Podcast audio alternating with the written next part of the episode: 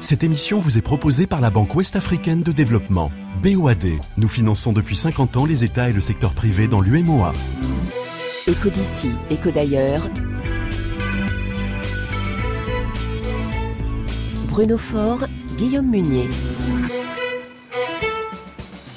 Bonjour, bonjour à tous. Loin d'ici les Moulineaux et de nos studios habituels, Éco d'ici, Éco d'ailleurs s'est installé en bord de mer, près d'Abidjan, au bord de l'océan Atlantique et au bord de la route qui mène à Grand Bassam. Bienvenue en Côte d'Ivoire à la fête du football.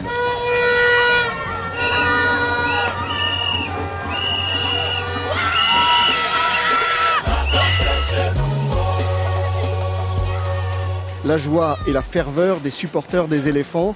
Objectif, victoire finale à domicile pour leur Coupe d'Afrique des Nations. C'était il y a quelques jours après leur succès à l'arraché face au Sénégal. Engouement maximal pour un événement de grande ampleur qui génère d'importants revenus. Le sport plus généralement vecteur de développement économique en Afrique. C'est pour cela que nous avons posé nos valises ici en Côte d'Ivoire à l'occasion de la Cannes 2024. Nous voici à l'Agora de Port-Bouet, un complexe sportif tout neuf, à peine inauguré. Autour de moi, des terrains de foot, de basket, de tennis, des magnifiques terres battues, de padel, tout pour la pratique de ces disciplines, mais aussi pour la création d'un écosystème, la création d'emplois. Grâce à cette industrie en devenir sur le continent, le potentiel est immense. Nous allons en parler avec nos invités, plateau riche et prestigieux. J'ai d'abord le plaisir d'accueillir une star du foot africain et même du football mondial, tout juste retraité des terrains, mais plus que jamais impliqué dans le développement économique de son pays et de ceux qui l'entourent. Bonjour Emmanuel Adébayor. Bonjour. Merci infiniment d'avoir accepté cette invitation. Ancien capitaine des éperviers du Togo, attaquant d'Arsenal, de Manchester City, de Tottenham, de Monaco et de Metz en France. Et aujourd'hui à la tête d'une fondation qui porte votre nom et mène des actions que l'on qualifiera de socio-économiques. C'est une nouvelle page de votre vie. La retraite sans rien faire, ça n'était pas pour vous Oh non du tout, en sachant très bien que je suis né dans un, dans un quartier un peu, un peu chaud quand même. Hein. Écoute, mon enfance, ça n'a pas été du tout doré. Ça a été très très difficile. Donc moi, quand je joue au football, tout ce que je faisais, c'est d'accompagner les autres. C'est-à-dire quand je parle des autres, je parle de la jeunesse, parce que c'est eux qui ont plus besoin de nous, parce que j'étais jeune aussi. Hein. Même avant que j'aille à la retraite, je faisais déjà beaucoup d'actions moi-même, parce que je me suis toujours dit, hein, il va falloir que tu redonnes quelque chose. Ne pas oublier d'où l'on vient. Il ne faut, surtout pas oublier d'où l'on vient. Donc je me suis toujours dit, chez il va falloir participer aux constructions de ton pays déjà. Pourquoi pas l'Afrique Mais l'Afrique, c'est trop, trop grand pour moi.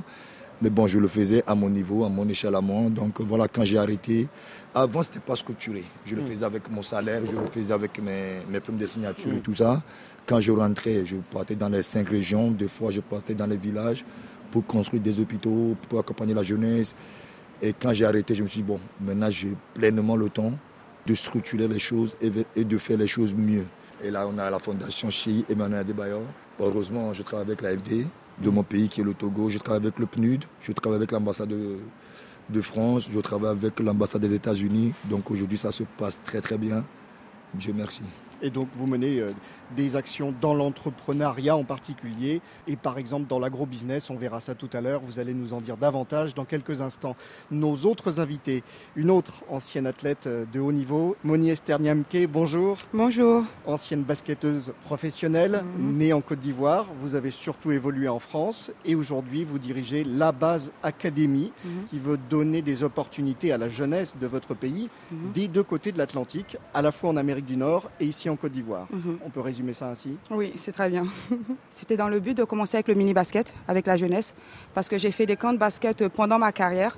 Et je me suis rendu compte que les jeunes à qui on a donné des bourses sport-études pour aller en NCAA, Division 1, quand ils arrivaient au Canada, aux États-Unis, il y avait un manque de, au niveau de l'éducation. Le sport, ils étaient vraiment euh, très développés, mais au niveau de l'éducation, il y avait beaucoup de choses qui manquaient. Et donc, euh, je voulais tellement prioriser le sport-études Mhm. que du coup, j'ai dû créer une ONG basée au Canada pour l'accompagnement de ces étudiants athlètes-là qui viennent d'Afrique, qui n'ont pas ce suivi-là. Quand tu arrives à l'étranger, tu dois faire tes papiers, euh, les cartes bancaires. euh, Il y a énormément de choses que personne ne se rend compte. Donc, je me suis dit, en créant cette ONG, on va pouvoir les accompagner et les Africains qui viennent aux États-Unis, au Canada, ils vont rester concentrés sur le sport et le basket ou les études. Et nous, derrière, tout ce qui est euh, les JPA, les dossiers scolaires, euh, l'immigration, les visas, vraiment gérer toute cette zone-là. Donc mm. euh, c'est ce qui fait que là maintenant on se concentre plus sur le mini-basket, la jeunesse. Comme ça on peut leur donner les bases dès le départ pour que si jamais ils ont une opportunité de bourse, ils puissent mm. être vraiment matures et autonomes pour se développer à l'étranger. Et on va développer ça. Le tour de table se poursuit. Bonjour Will Mbiakop. Bonjour, bonjour Bruno. Alors vous, vous êtes né au Cameroun, vous avez grandi en France et maintenant vous vivez à Johannesburg, en Afrique du Sud, où vous présidez l'African Sports and Creative Institute. C'est un institut de recherche qui suit de près ce marché du sport en Afrique, qui conseille les pouvoirs publics. Euh, c'est un marché qui grossit petit à petit. Alors il grossit euh, pas petit à petit, mais magnifiquement dans le monde. Dans quelques chiffres pour vous donner. Là, on est sur l'Afrique. Alors, dans le monde et en Afrique. Hmm contextualiser 2 à 3% euh, du PIB mondial, ça c'est la valeur du sport. Une projection sur les 5 prochaines années entre 5 à 9 donc de mmh. croissance annuelle. Et sur les 20 dernières années, hormis les années Covid, c'est 5% de croissance annuelle. Donc c'est un marché globalement qui grandit et qui grandit d'autant plus en Afrique. En Afrique, on a eu des talents. Bien sûr, il y a Manuel chez Adebayor à côté de moi, mais il y a également plein de talents qui ont été euh, fournis par l'Afrique dans plein de secteurs différents, le football, basket, MMA, etc. etc. Mais aujourd'hui, pourquoi je dis que ça continue à grandir en Afrique? Parce qu'on voit de plus en plus d'acteurs, privés mais également publics, qui investissent dans le sport à des dessins premièrement capitalistiques, mais également en termes d'impact social. Et vous publiez un ouvrage, L'économie du sport en Afrique, avec les contributions de plusieurs grandes personnalités, comme Ngozi Okonjo-Iweala, la directrice générale de l'OMC, Maktar Diop, la Société financière internationale, ou encore euh, Rémi Rioux, le directeur de l'Agence française de développement. A tout de suite. Euh, le nerf de la guerre, comme toujours, euh, c'est la finance. Et voici un spécialiste, Sheikh Sanankwa, bonjour. Bonjour cofondateur d'Omega Sports Holding. C'est une société de capital investissement. En quelques mots, le concept de votre activité? Ben, nous sommes un fonds d'investissement, on investit dans l'industrie du sport. Euh, il y a différents domaines, il y a des investissements directs, indirects et dans les, infrastructures. Donc nous, on a décidé d'investir d'abord euh, dans les clubs et les infrastructures qui vont avec les clubs. Et c'est dans ce cadre-là qu'on a créé Omega Sports il y, a, il y a deux ans. On a deux investissements. Euh, le premier, c'est dans Abidjan Basketball Club, qui est le club de référence en, Côte d'Ivoire, qui est là depuis plus de 25 ans et qui a gagné 18 euh, titres de champion chez les hommes et 13 euh, fois chez les dames. et c'est un point qui est important parce que la partie dames est un point d'honneur et de, focus pour nous. Et le, deuxième investissement et partenariat qu'on a annoncé il y a quelques jours, c'est avec le Racing Club d'Abidjan, avec Monsieur Suleiman Sissé. Et les, deux points en fait qu'il y a sur ces deux investissements, c'est qu'on on a investi avec des entrepreneurs qui sont brillants. Et donc euh, aider avec euh, faire du retour sur investissement, certes, mais avec un fort impact. Donc ça, c'est le, but de ce qu'on veut faire. Eh bien justement, Souleymane Sissé, le, patron du Racing Club d'Abidjan, mm. est avec nous, leader du championnat national, et vous nous parlerez tout à l'heure de, votre stratégie économique. On va essayer de voir comment tous ces acteurs du sport en Afrique vont travailler ensemble pour mm. euh, développer de l'activité, des revenus et du lien social. Toutes les photos de ce tournage ici à l'Agora de Port-Bouet sur la page de l'émission RFI.fr, sur nos réseaux sociaux, notre page Facebook RFI Echo. Bonne émission à toutes et à tous. Écho d'ici, écho d'ailleurs. Sur RFI. Et avant de donner la parole dans un tout petit instant à Emmanuel Adebayor, quelques mots du lieu où nous nous trouvons, ce complexe sportif, cet agora comme il en existe plusieurs autres désormais à Koumassi, à Yopougon, à Abobo, exploité par la société Win-Win Afrique. Camille Bidot, bonjour. Bonjour. Vous en êtes la responsable impact et, développement. Rapidement, votre modèle économique, comment ça fonctionne? Euh, Pour euh, vous donner un peu de contexte, le programme Agora, c'est un partenariat public-privé issu de la coopération entre la Côte d'Ivoire et la France. Donc on construit des complexes euh, socio-sportifs et culturels de proximité qui sont au cœur des quartiers populaires en Côte d'Ivoire. Mhm. Euh, le bénéficiaire, c'est donc le ministère des Sports ivoirien. Et ce ministère nous a confié la mission de gérer ces infrastructures grâce à une délégation de services publics euh, dans le but de remplir certaines missions. Donc on doit d'abord faire en sorte de donner accès au sport au plus grand nombre. On doit ensuite avoir un impact social et économique positif sur les quartiers dans lesquels on s'installe. Et puis enfin, on doit développer un modèle économique innovant qui va permettre à toutes ces agoras, tous ces complexes sportifs d'être autonomes. Un des grands défis justement euh, des infrastructures sportives, c'est d'être pérenne, de se maintenir dans le temps parce qu'en effet, ça demande beaucoup d'investissement et ça coûte cher. Donc, le modèle Agora. Donc vous louez vos installations C'est ça. Le modèle Agora, il fonctionne euh, grâce à plusieurs sources de revenus la location d'espace, l'organisation de compétitions sportives, euh, de l'événementiel aussi. Et du sponsoring. donc on a des concerts, euh, des événements culturels et du sponsoring. Mmh. Alors l'un des objectifs également de, des Agora, c'est l'emploi. Vous organisez des formations, en quelques mots. C'est ça. Alors, on a créé un cabinet de formation qui s'appelle Agora Formation parce qu'on a vu que euh, les métiers du sport se développaient très rapidement, mais qu'on manquait de formation et notamment de formation pratique. Et donc, c'est ce qu'on essaye de mettre en place. Et à Koumassi, euh, qui est notre projet pilote qui a ouvert en 2019, on a euh, environ 30 collaborateurs qu'on a formés sur place. Et nous avons d'ailleurs un jeune homme qui a bénéficié de, ces formations. Bonjour Hassan. Bonjour. Alors racontez-nous en quelques mots hein, votre parcours et, et comment effectivement vous avez basculé dans ce monde du sport euh, Merci. Au fait, euh, d'origine, je suis euh, un sculpteur. Mhm. J'ai fait une formation en comptabilité. Comment je suis arrivé à l'Agora Je suis arrivé à l'Agora par une exposition qu'on a fait à l'Agora du Koumassi. Et là, quand je suis rentré à l'Agora, je suis entré en tant qu'agent d'entretien. Grâce à la formation qu'ils m'ont donnée à l'Agora, je suis passé d'agent d'entretien à contrôleur d'espace, de contrôleur d'espace grâce à la formation à caissier des réservations. Et là, actuellement, je suis euh, responsable des réservations mmh. sportives. Et donc, comment vous, vous voyez votre avenir dans, dans, dans, quel, dans quel rôle vous vous voyez là dans, dans 5 ans, dans 10 ans, dans, dans, 20, dans 20 ans? Dans, dans 10 ans, dans 20 ans, non. Bon, actuellement, je me prépare déjà actuellement pour euh, devenir entraîneur. Mmh. J'ai déjà euh, commencé à préparer mes papiers. Dans, je devenir, dans, le foot. Dans le foot, euh, j'aime bien le football. Bon, et eh ben vous avez potentiellement un bon conseiller ici, Emmanuel Adebayor, qui est donc euh, avec nous. Comment euh, vous, recevez là ce, témoignage de ce jeune homme? Votre fondation, elle est peu ou prou dans la même démarche que ce qui se fait ici à l'Agora bah, écoutez, c'est juste beau d'attendre des témoignages comme ça, hein, parce qu'on était tous jeunes. Hein. J'étais jeune, j'ai eu aussi. Hein, Cette ascension sociale, là. Exactement, j'ai eu aussi Passer d'agent d'entretien, effectivement. J'ai eu à rêver aussi d'être footballeur. Même quand je voyais les, les footballeurs à l'époque à la, à la télé, je ne croyais même pas que c'était réel. Donc, quand je suis devenu footballeur, quand ma famille m'a. Comme quand ils m'ont vu à la télé, moi-même, j'étais choqué. Donc je me suis dit, bon écoute, maintenant il va falloir que tu utilises ces images-là positivement pour impacter la jeunesse. Et ce que je fais de, bien derrière, je pense qu'aujourd'hui, hein, dans l'histoire de, des footballeurs africains, si on cite 10 noms africains, joueurs, surtout footballeurs, qui sont généreux, je pense que je serai dans les 10. Donc aujourd'hui, pour moi, c'est très important d'accompagner la jeunesse parce que, comme il a dit, hein, c'est un témoignage magnifique. Tu arrives, tu ne savais pas ce que tu vas devenir demain. Et après, bon, en étant sérieux, en refusant d'être de, paresseux, en sachant très bien que c'est toi qui es l'espoir de toute une famille, peut-être pas la communauté. Moi, à un moment donné, c'était pas, pas l'espoir de ma famille, j'étais l'espoir de mon pays. Donc, euh, j'étais tellement sérieux. C'est vrai que j'ai une image, quand, les gens voient l'image d'Adebayor, c'est quelqu'un qui est ici, qui est là-bas, mais quand je suis à, l'intérieur de chez moi et quand j'ai eu la chance de construire mes maisons, la première pièce que j'ai toujours fait, c'était ma salle de gym. Mhm parce que c'est là où si je gagne beaucoup d'argent, ou si j'ai eu à gagner beaucoup d'argent, c'est parce que j'étais sérieux, c'est parce que je travaille beaucoup.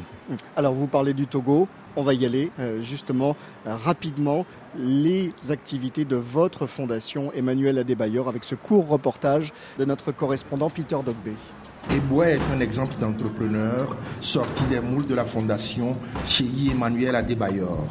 Étudiant en agronomie à l'université de Lomé, il a bénéficié en 2022 du soutien de la Fondation pendant 45 jours dans un institut de formation agronomique. On a fait cette formation-là, l'infa de Tove Balimé de la Fondation chez Emmanuel Adebayo qui nous a envoyé là-bas faire la formation. Et c'est sur la dalle de la maison de sa mère que cet étudiant de 22 ans a construit trois cages pour élever ses poules, chacune contenant au moins 400 têtes. Avec la formation, ça m'a aidé à pouvoir euh, bien gérer mon alimentation et surtout les côtés de maladie aussi. Je sais comment euh, prévenir euh, les maladies avec une profilation très stricte. Et... La fondation Cheyi Emmanuel Adebayor collabore aussi avec l'Institut africain des sciences, des techniques et des métiers à Lomé. 33 étudiants de cet institut bénéficient d'une demi-bourse de la Fondation Si pour leur scolarité. Parmi eux, Hubert deuxième année de transit. L'Institut m'a permis de, fréquenter ici grâce à la demi-bourse qu'elle m'a accordée et m'accompagne sur certains points tels que l'entrepreneuriat. Déjà vu qu'elle autorise à certains étudiants de pouvoir créer leur propre entreprise. Hubert nourrit beaucoup d'ambition dans cet institut, tout comme sa camarade Ella, étudiante en agrobusiness. Avec la fondation, elle discute en ce moment un projet de près de 20 millions de francs CFA. Je travaille dans le domaine de packaging des produits agroalimentaires avec euh, pour projet de faire développer nos produits agricoles pour pouvoir les permettre d'être exportés vers euh, l'extérieur du pays.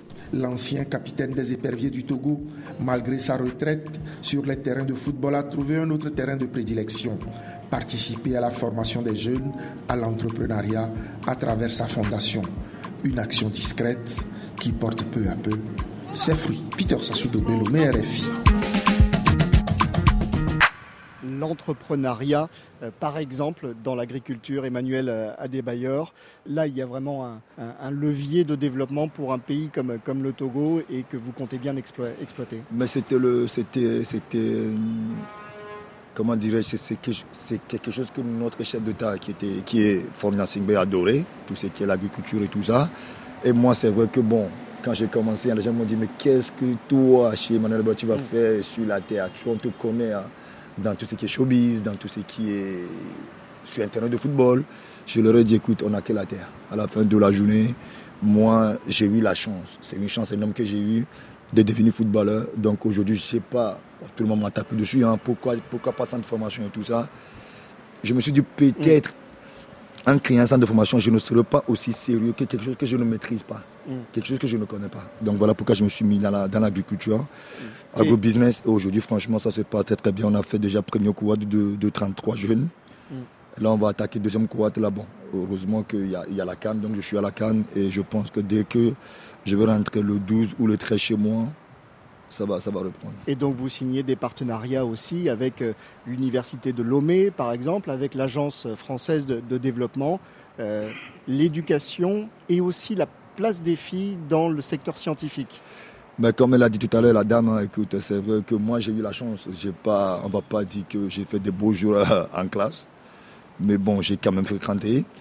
C'est très important quand je vois, moi j'étais, j'étais, euh, j'ai fait, j'ai fait 20 ans ou 22 ans en Europe, et quand je voyais mes frères qui arrivaient en stage, c'était très compliqué parce que bon, il y a des joueurs même ici, hein, les joueurs ivoiriens que j'ai eu à jouer avec, qui, qui n'arrivaient pas à comprendre leur contrat ils ont signé dans la nuit, il y en a qui ont signé, ils ont signé des contrats où ils n'ont pas compris. Donc aujourd'hui, je pense que l'éducation, elle est très très importante. Et voilà pourquoi je me suis dit, chérie, si toi aussi tu peux apporter, euh, si tu peux faire la différence, pourquoi pas.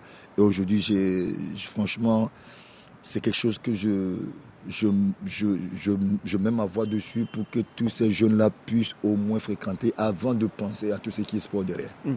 Qu'est-ce qui manque le plus selon vous pour que euh, l'industrie du sport crée de l'emploi, par exemple dans un pays euh, comme le Togo? Euh, Est-ce que ce sont les infrastructures? Est-ce que c'est le cadre budgétaire?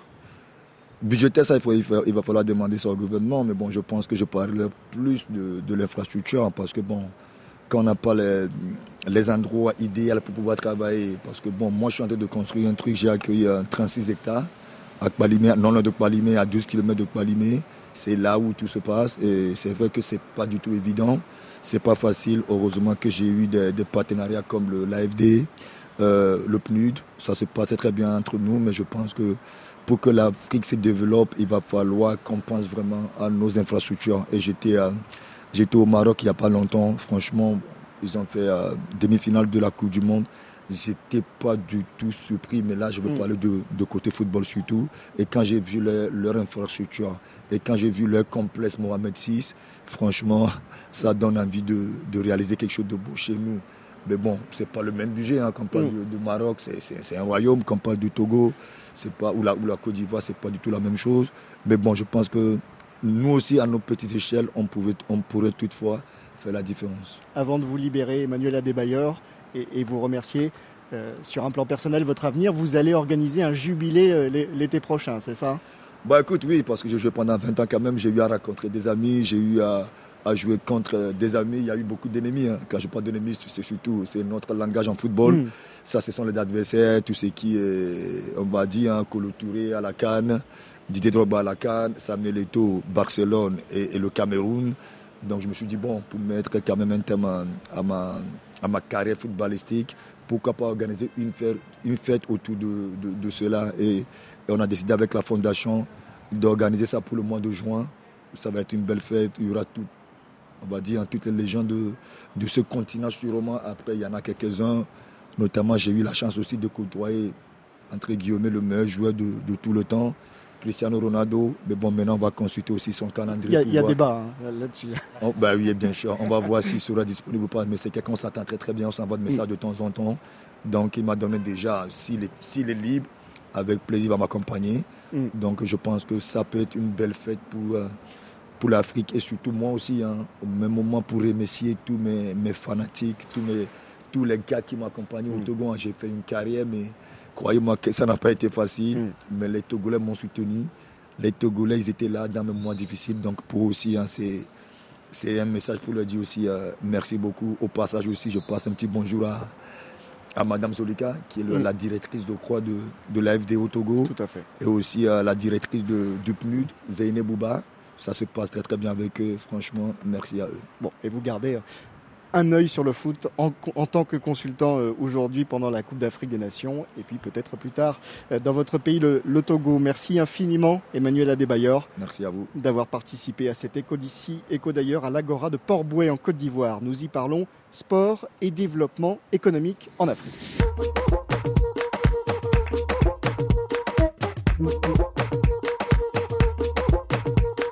Écho d'ici, écho d'ailleurs. Bruno Fort. Et nous voici de retour avec nos invités.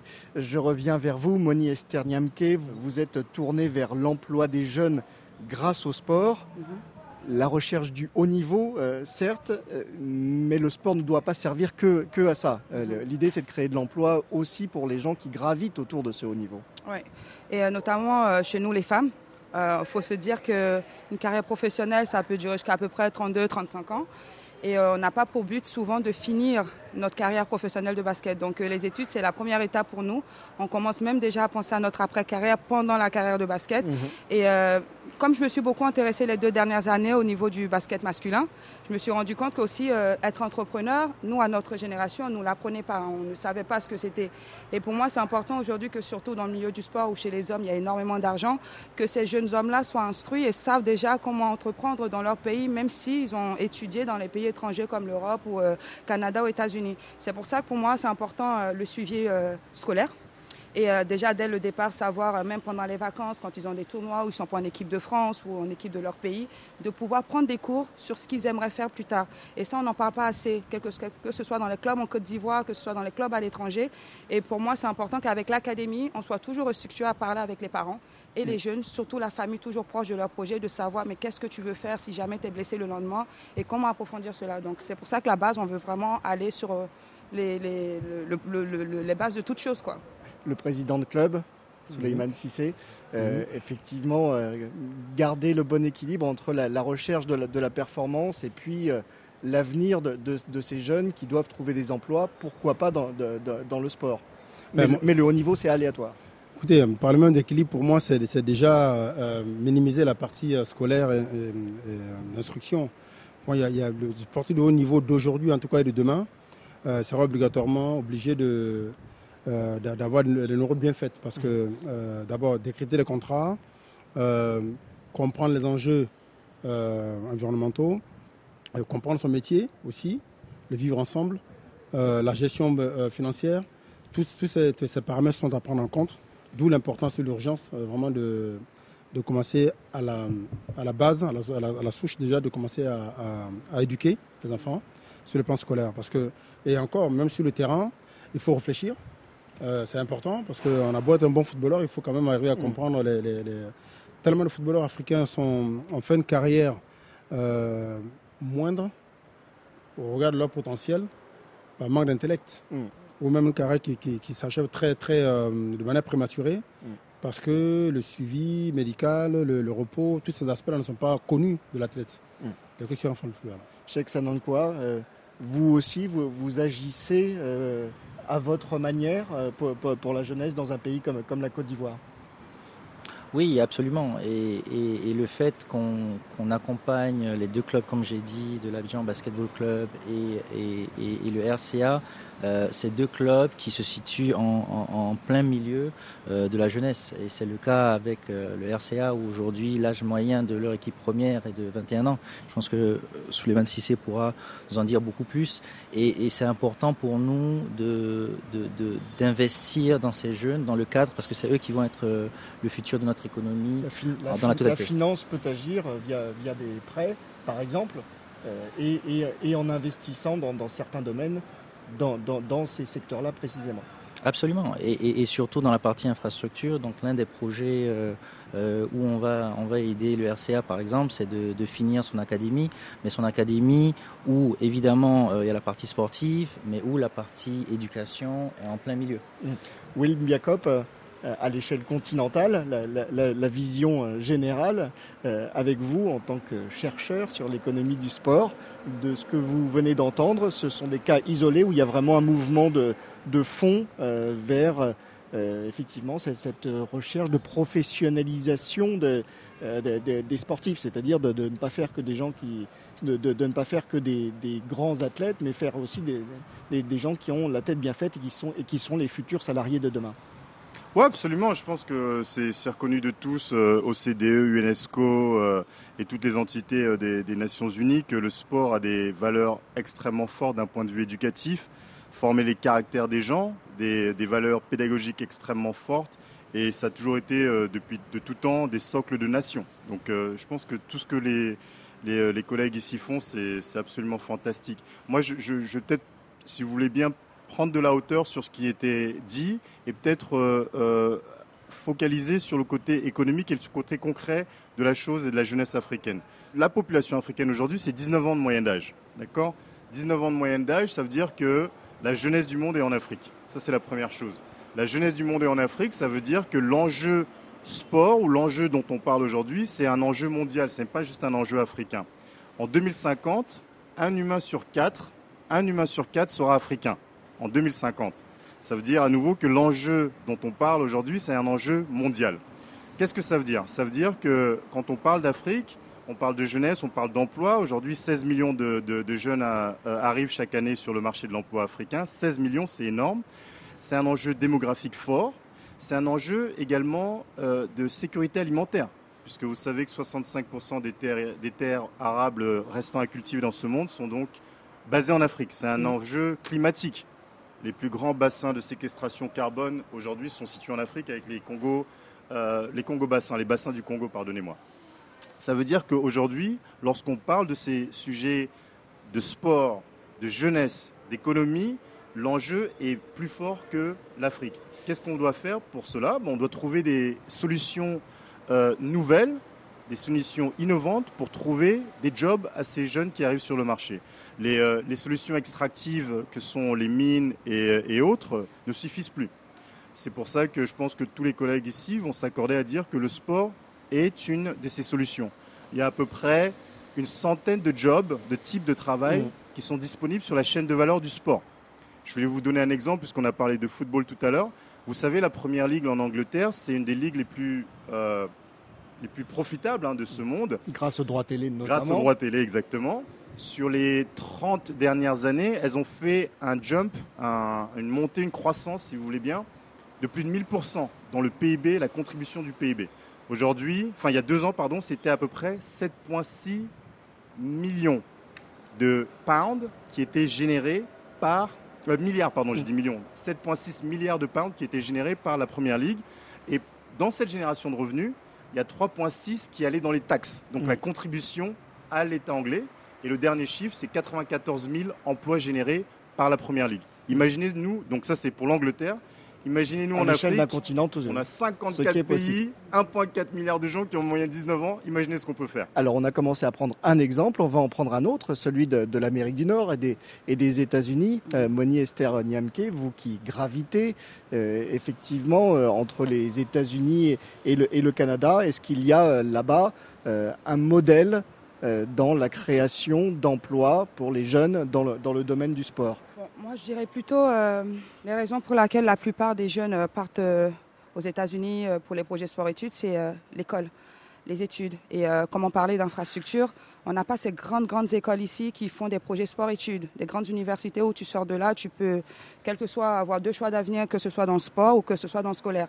Donc, je pense que si on avait ces grandes universités-là en Afrique, moi, je pense que le, ce qui est de plus évident, c'est de garder nos jeunes à l'intérieur, dans nos propres infrastructures, les faire évoluer. Ils vont à l'école ici, ils jouent au basket, quel que soit le sport. Et euh, avec les chiffres qu'il a sortis, je pense qu'on sera beaucoup plus évolué.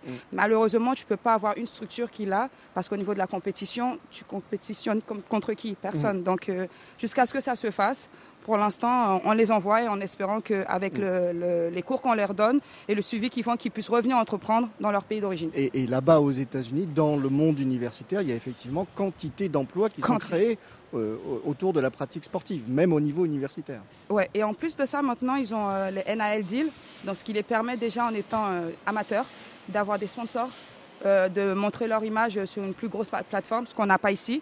Et malheureusement, les joueurs africains ne, peuvent pas en bénéficier parce que les pays africains ou dans lesquels ils sont ne peuvent pas les accompagner au niveau des sponsors dans les pays étrangers. Donc c'est une grosse perte, mais pour l'instant, il y a énormément de- de- d'emplois là-bas qu'on pourrait aussi en profiter. Alors si l'on parle du sport américain, on parle naturellement de la NBA, la ligue de basket, euh, le meilleur championnat au monde où brillent de plus en plus d'Africains.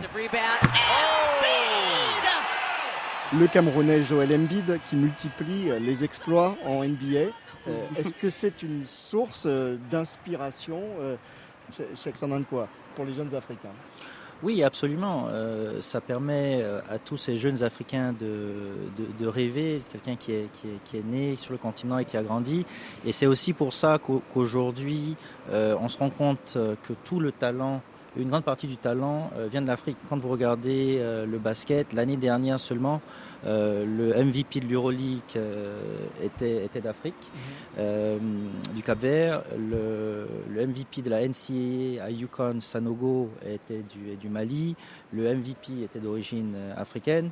Et donc vous voyez en fait qu'il y, a- qu'il y a cette dominance du talent et qui monte. Et aujourd'hui, avec tous ces jeunes qui seront là, ces jeunes ne pourront pas se déporter en Europe. Et c'est l'importance qu'il faut pour qu'on puisse donner une formation euh, de base, autant sur le, contenu et le métier même de ces sports localement, mais aussi les préparer au futur. Et c'est ce qu'on on a vraiment réussi à faire aux États-Unis.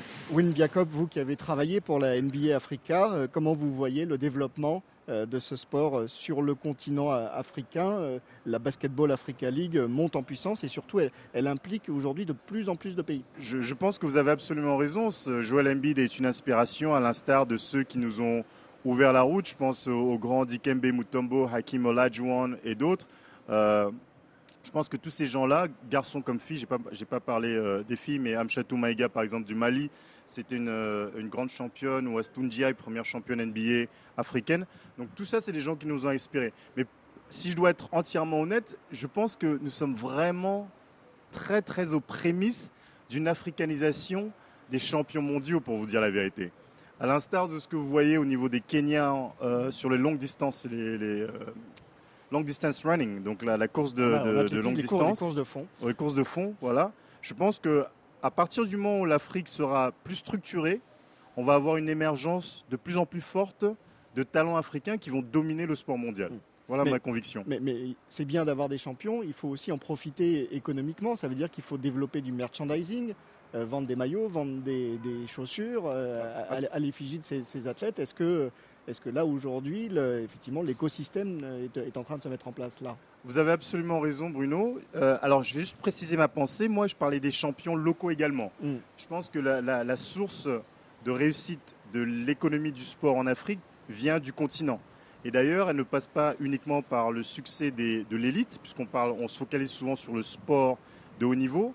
Mais sachez qu'aujourd'hui, les 2-3% du PIB mondial dont on parle viennent principalement de la consommation et de la pratique quotidienne du sport par les ménages. Mm. C'est ça, c'est là où il y a véritablement de l'argent. Et ça passe effectivement par le merchandising, par les souscriptions au club, par la, les souscriptions aux, gens qui, qui, proposent du contenu, que ce soit sur les médias traditionnels ou les OTT. Mais à nouveau, c'est la consommation quotidienne ou la pratique quotidienne des ménages qui font la richesse de l'économie du sport. Souleymane Sissé, à la tête du Racing Club d'Abidjan, vous y réfléchissez à, à, tout ça dans votre stratégie euh, à chaque début d'année? Oui, tout à fait. Tout à fait. Il faut, à un moment donné, on, parle de sport donc de, euh, d'une pratique populaire. Euh, je prends le cas du RCA, nous sommes basés à Yopougon, c'est 3 millions d'habitants. on a pensé justement à, intéresser toute la population de Yopougon. Et on le voit cette année hein, sur, les, dans, les gradins, la jeunesse reprend présent. On essaie de les impliquer justement pour créer des vocations, pour créer aussi un intérêt sur l'aspect économique. Mm créer de l'intérêt aussi au niveau des, entreprises locales. Euh, qui pourraient nous accompagner. On, parlait du merchandising. Est-ce que vous arrivez à, vendre, à, vendre, des maillots, à vendre des articles justement, j'en viens. Justement, pour, pour, pouvoir vendre des maillots, il faut créer des champions, il faut créer des, résultats. Il faut avoir des résultats. Il faut aussi intéresser la population euh, à, ce à la vie du club. Et c'est par là qu'on a commencé pour aboutir enfin au merchandising, pour pouvoir vendre des maillots, des produits dérivés, euh, les amener au stade. Hein, participer à la vie du club euh, de manière directe ou indirecte. Ce qui s'est développé aussi, ce sont les, boutiques hein, euh, pour, vendre effectivement tous ces articles. De grandes enseignes, se sont installées euh, en Afrique. On a City Sport, on, a Decathlon, hein, et il y en a bien d'autres. On ne va pas faire de publicité. n'en quoi. Vous, vous êtes aussi dans l'immobilier et vous avez créé des centres commerciaux et vous y réfléchissez aussi. Non, absolument. Et, l'un des points les plus fondamentaux, quand on pense au sport, en fait, le sport est vraiment à la croisée euh, des médias, de la technologie et tout ce qui est entertainment. Et, donc, euh, le sport, en réalité, c'est un produit média que les gens veulent consommer. Donc, quand vous avez une équipe de basket, une équipe de football sur le terrain, ben, comment est-ce qu'on crée de la valeur? On veut créer un engouement avec beaucoup de gens qui veulent regarder ce club jouer. Et on, veut consommer euh, ce produit média en, direct. Et quand on le consomme en direct, ben, à partir du moment où on a 100 000 personnes, 200 000 personnes, 1 million, 2 millions de personnes qui vous suivent, c'est à ce moment-là que l'intérêt économique rentre en ligne de compte et que le merchandising rentre en ligne de compte, que les droits télé deviennent importants parce que les gens veulent vous regarder même quand ils ne sont pas au stade, qu'on commence à vendre des tickets. Donc en réalité, ce qu'il faut faire, le point de départ, c'est de créer tout un écosystème et créer des gens qui veulent suivre le club. Et c'est de là, en fait, que l'opportunité économique va venir.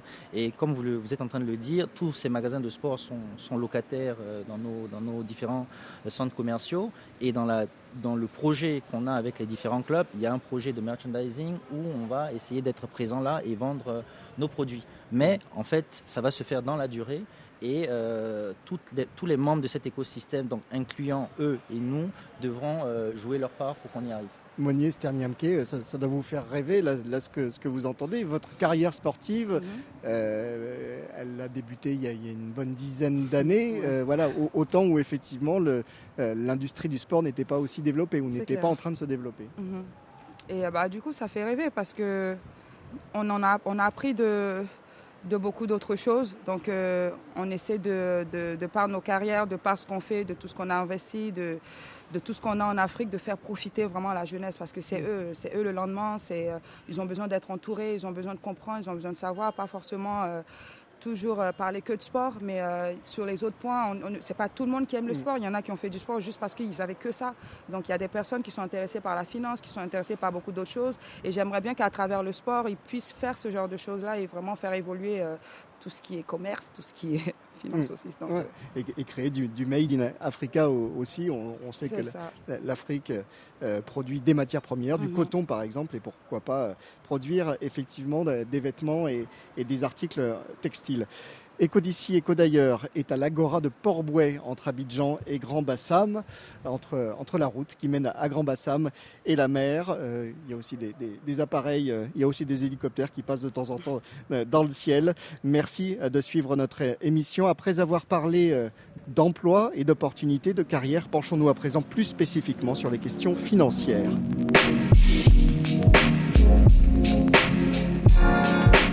Éco d'ici Écho d'ailleurs. Bruno Fort.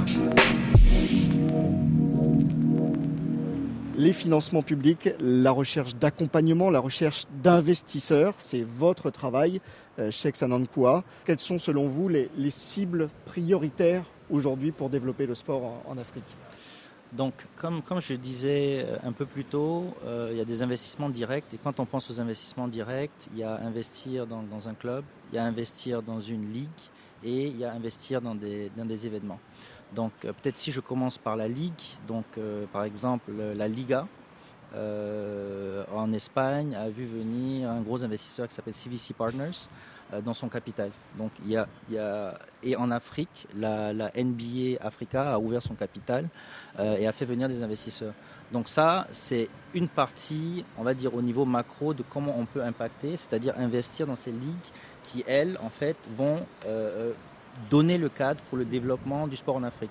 Parce qu'on parle beaucoup de, de, la création de valeur par des talents qui vont en Europe, mais c'est plus important et tout aussi important de développer ces ligues africaines pour euh, développer tout cet écosystème et que tous ces talents en fait puissent s'exprimer ici et qu'ils n'aient pas à aller euh, se retrouver dans des championnats euh, dans, très loin, de très loin de parties du monde quand ils pourraient se développer dans le pays. Donc aujourd'hui, nous, on, on pense qu'il y a beaucoup à faire et spécifiquement quand on regarde dans le monde de l'investissement international, le sport, euh, l'investissement dans le sport a été le plus rentable dans les 15, dernières années. Mm. Quand on investissait dans le S&P 500, euh, dans, les dans les 15 dernières années, on s'est fait 4,5 fois son argent, alors que dans le sport, c'était 10 fois. 500 pour, pour, pour, parler en, langage, en langage francophone.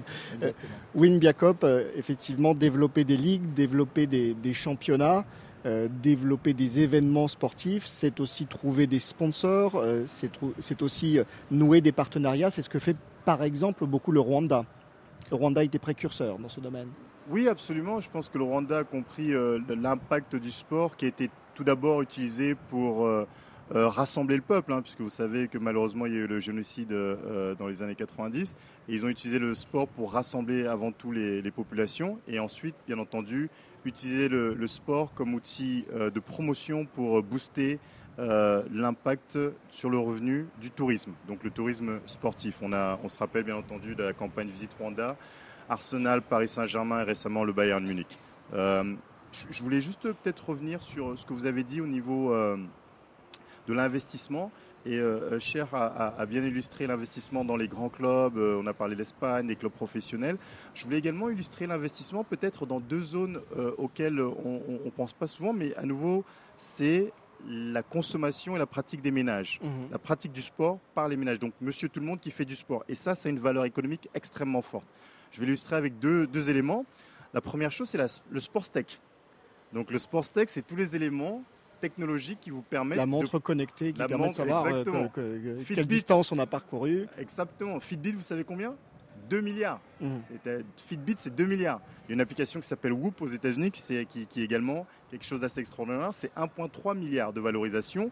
Et la dernière chose, c'est Twitch. Twitch, cette magnifique plateforme où vous pouvez jouer en réseau avec euh, euh, des, des, partenaires. Et eux, ils sont valorisés à plus de 20 milliards de dollars. Donc ça, c'est à nouveau, c'est les gens au quotidien qui pratiquent mmh. et qui aiment le sport et qui génèrent du revenu. Peut-être euh, euh, le deuxième exemple que je voulais vous donner, c'est la partie santé et bien-être. Parce qu'avant tout, le sport, c'est une histoire de santé publique. Et aujourd'hui, le marché mondial euh, du bien-être, c'est 4 000 milliards de dollars. Donc c'est à nouveau, c'est quelque chose d'extrêmement fort en termes de, de revenus potentiels.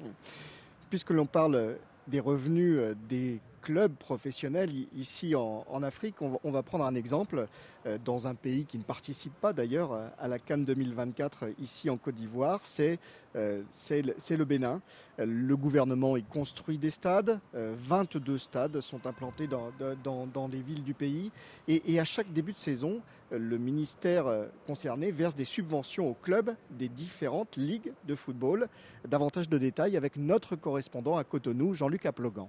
À chaque saison, les clubs de football qui animent les différentes ligues touchent une subvention du ministère des Sports. L'année dernière, les clubs de Ligue 1 ont touché 60 millions de francs CFA, 40 millions pour la Ligue 2 et la moitié pour le football féminin. Depuis sept ans, cette dotation est régulière et va croissante. L'État a instauré en 2019 une taxe pour le développement du sport financée par la hausse des taxes sur le tabac et l'alcool. Une contribution est demandée aux entreprises dont le chiffre d'affaires est de 1 milliard et plus. Sur la répartition des recettes générées par les matchs, le club verse 30% à la Ligue et garde le reste pour sa trésorerie. Sauf que les gradins restent encore bien clairsemés pour faire de belles recettes. Jean-Luc Aplogan, Cotonou, RFI. Souleymane Sissé, vous qui êtes à Abidjan, le Racing Club d'Abidjan, qu'est-ce que ça vous inspire cet exemple béninois? On voit qu'il y a une volonté, euh, les stades pour l'instant euh, restent encore trop vides. Bah, tout ce qu'on a dit aujourd'hui, nous sommes en train de développer aujourd'hui, illustre bien, est bien illustré pardon, par la Cannes. Euh, les, les, euh, les, nations dites grandes sont en train de prendre leçon euh, justement par, par ce phénomène-là. Les petites nations de football, euh, pour ne pas être péjoratif, euh, sont, en train de ont compris que, l'implication de l'État est fondamentale dans le développement du sport. ça peut être un financement direct ou indirect via les entreprises, en allégeant quelque part les, taxes aux entreprises qui investissent dans le sport, par exemple. Je pense qu'on pourrait euh, euh, développer considérablement l'économie du sport en, Afrique. Euh, tous ces pays aujourd'hui qui ont compris qu'il faut investir, ces États qui ont compris qu'il fallait investir vraiment dans le football, bah, aujourd'hui sont, en train de récolter les fruits. Le Bénin n'est pas à la canne, mais le Bénin va y venir. Le Bénin va y venir et y performer. Ça fait dix ans que, le phénomène a commencé. Le déclin de certaines grandes nations africaine de football euh, a commencé, ça a initié. Vous savez, le, le, le déclin initié euh, s'illustre vraiment, éclate au grand jour après plusieurs années. Hein. Aujourd'hui, on voit, on voit l'image de la Mauritanie, mm. le Cap Vert, pour ne citer que ces deux-là sont en train de vraiment d'émerger euh, sur le plan continental par l'investissement de, de, leurs États, par exemple. Alors, il y a les politiques publiques et puis euh, il y a la diffusion hein, par les médias. La, médi oui. la médiatisation a, a, fortement progressé ces, ces, dernières années dans un certain nombre mmh. de sports. Euh, par exemple, pour cette canne, la compétition pour acquérir les droits télé a été plus rude que, que pour les précédentes. Euh, et puis, il y a une question centrale aussi, c'est la diffusion des championnats nationaux il y a les, il y a les compétitions inter, inter euh, il y a les compétitions internationales et puis il y a les championnats nationaux. Exemple, euh, Monier Sterniamke dans, dans, le basket, est-ce qu'on peut, est-ce, est-ce qu'on devrait, est-ce qu'on devrait, est-ce que ça serait un, un espoir pour vous euh, de, de, de, diffuser du, du, basket national et donc de, de développer ce sport dans, dans, votre pays, la Côte d'Ivoire? Ah oui, euh, complètement, hein, parce que pour l'instant, c'est pas grand-chose à la télé? Non, ouais. Et puis, même s'ils n'ont pas la télé, ne serait-ce qu'avoir les liens, parce qu'aujourd'hui, tout le monde a des WhatsApp, des, des, tout le monde peut regarder un match sur son téléphone. Et on le voit avec la canne, la plupart des gens qui n'ont pas de télé chez eux mmh. sont sur leur téléphone. Donc, ne serait-ce que pouvoir diffuser les matchs universitaires, mmh. les matchs de leurs enfants qui sont à l'étranger, les matchs de ligue, ça, c'est énorme. Parce que quand tu prends des jeunes qui ont grandi ici et qui sont à l'étranger, leurs parents ne savent pas ce qu'ils vivent, ce qui se passe, quand est-ce qu'ils jouent, à quelle heure, décalage horaire, s'il y a des liens qui, qui pourraient les aider à suivre en direct les matchs de leurs enfants, ça, ça serait énorme. Parce que c'est nous qui suivons et faisons le compte rendu. On, on aimerait bien que ce Tout soit. le monde suit la NBA, mais. Mais ouais, on même pas les matchs de ouais. nos enfants. Voilà. Non, et, et, et, juste pour, pour ajouter, il y a, y, a, y a, un enjeu euh, énorme et je suis, je suis très content euh, qu'elle aille dans cette direction parce que aujourd'hui, euh, la moitié des revenus des clubs aux États-Unis viennent des droits télé. Mmh. Ok, donc avant que nous on arrive euh, sur le continent à avoir la moitié des revenus qui viennent des droits télé, il faut qu'on puisse toucher une grande partie de la, population pour qu'ils puissent regarder. Et la manière de les toucher aujourd'hui, c'est par le téléphone. Et donc le vrai enjeu, c'est euh, quelle solution va être trouvée, quelle start-up, quelle compagnie va réussir à diffuser du contenu, à toucher euh, des centaines de milliers de personnes. Et quand ils vont le faire, c'est là que toute l'économie des droits télé du sport en Afrique va vraiment se développer. Et diffuser des contenus payants, euh, c'est une vraie question. Hein. C'est celle du piratage, comment développer le streaming et que ça rapporte euh, de l'argent à ceux qui diffusent. Oui, vous avez absolument raison, Bruno. Je pense qu'aujourd'hui, il faut juste préciser qu'il y a de plus en plus de euh, chaînes africaines qui diffuse des championnats nationaux. Hein. Donc je ne sais pas si on peut citer des noms sur l'antenne, mais bon, on va le faire. la RTI, bien sûr, en Côte d'Ivoire, mais je pense également à Africa 24, qui mm. diffuse le championnat de basket du Cameroun. Bien entendu, les, les, détenteurs des droits de la Cannes New World TV, nos amis euh, du Togo. Donc il euh, y, a de plus en plus euh, d'acteurs qui le font parce que en réalité ils répondent à une demande. comme l'a souligné Esther, je pense que les Africains veulent de plus en plus de contenu africain. Et pour aller même plus loin, à l'instar de ce qu'on voit dans l'afrobeat, dans la musique, le monde veut du contenu africain. Et celui qui va comprendre comment délivrer au monde ce contenu africain, donc en termes de format, en termes de timing, en termes de promotion, de marketing du contenu, lui va avoir quelque chose d'assez extraordinaire en termes de revenus.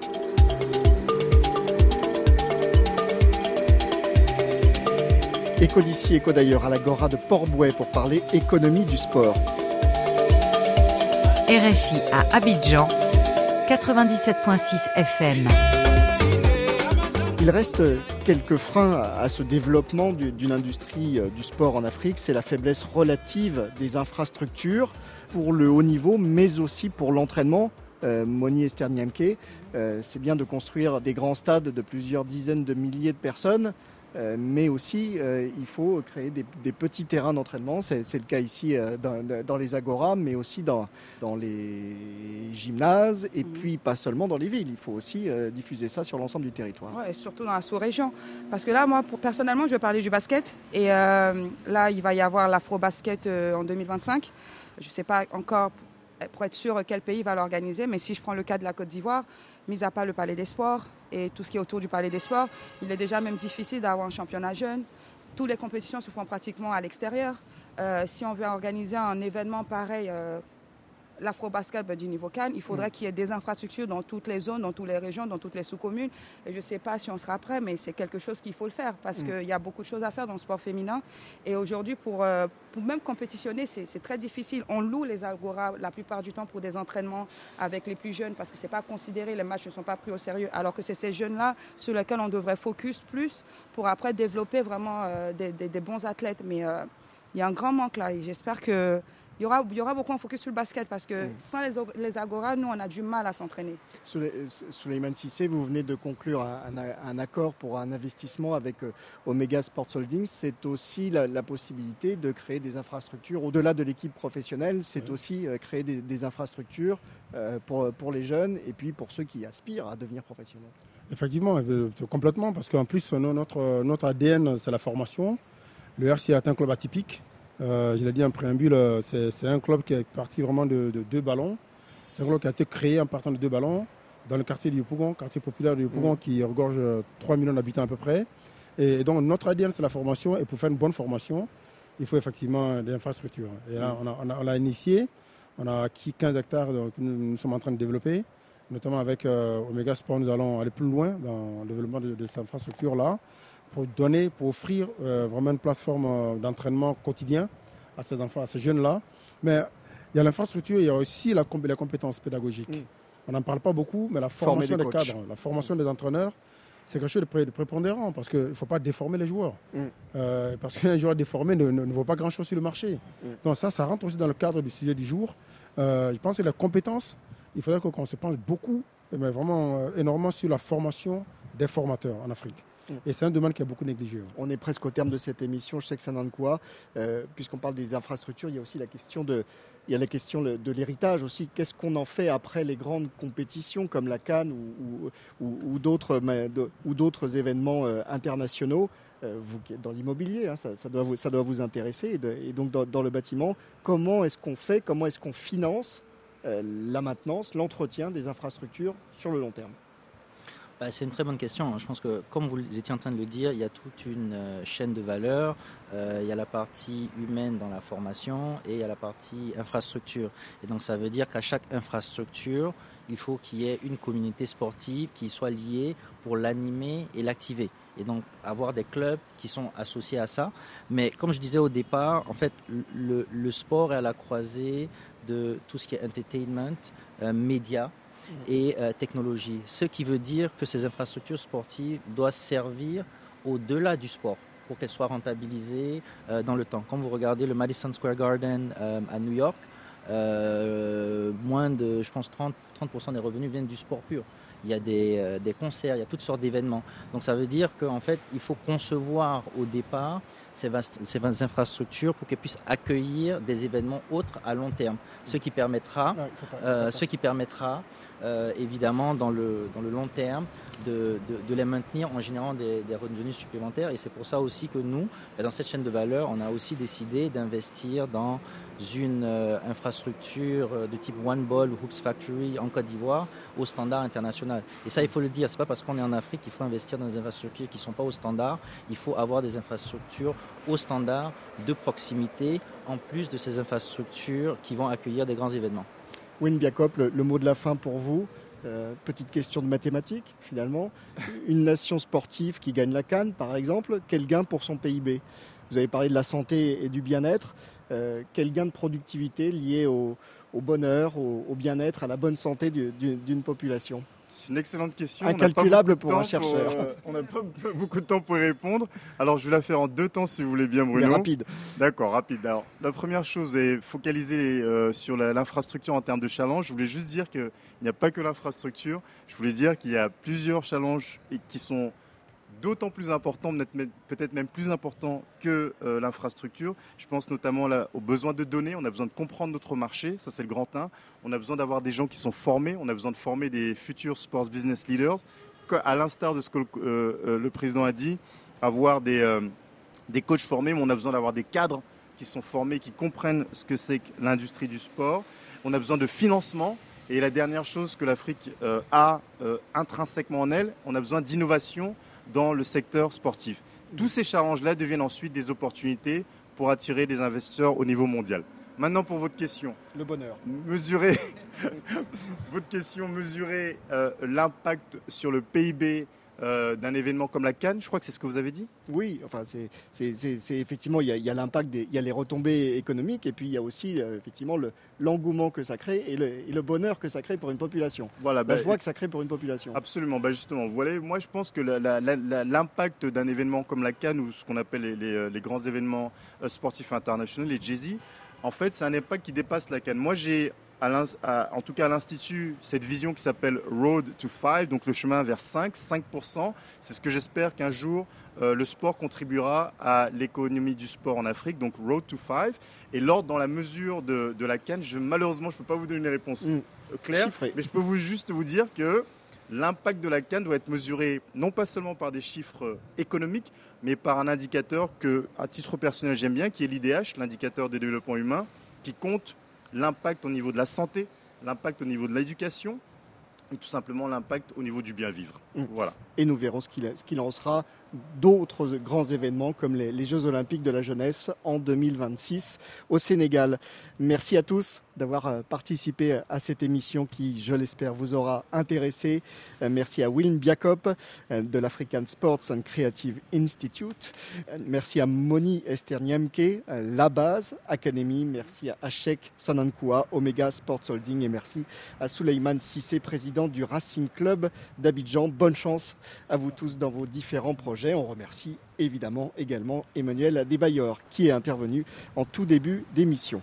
Nous remercions les équipes de Win-Win Afrique qui nous ont accueillis ici à l'Agora de Port-Bouet, celle de l'Agence française de développement, les équipes de RFI naturellement, Alice Ménard, Benjamin Availlou, Denis Chastel, Guillaume Munier, bien d'autres détails sur nos réseaux sociaux. On se quitte avec le coup de marteau de Tamsir, la chanson qui a fait danser la Côte d'Ivoire pendant toute cette canne, des dizaines et des dizaines de millions de téléchargements, comme quoi le sport crée du business partout. La Côte d'Ivoire, inspirante d'hospitalité, reçoit l'Afrique. Jour de fête. Je vous dis à la semaine prochaine sur RFI, la radio de la Cannes. Bonne journée, bonne soirée et portez-vous bien.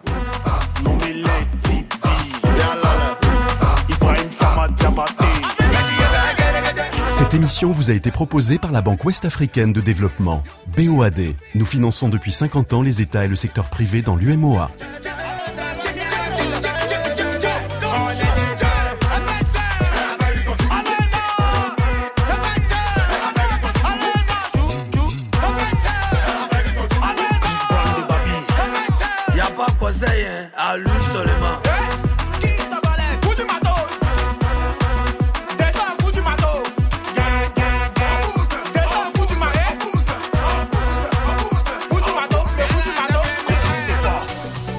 fais ça pourquoi?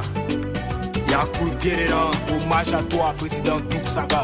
Venez, venez danser. Au Kister Komoé. La Côte d'Ivoire, l'Afrique, ça va chauffer.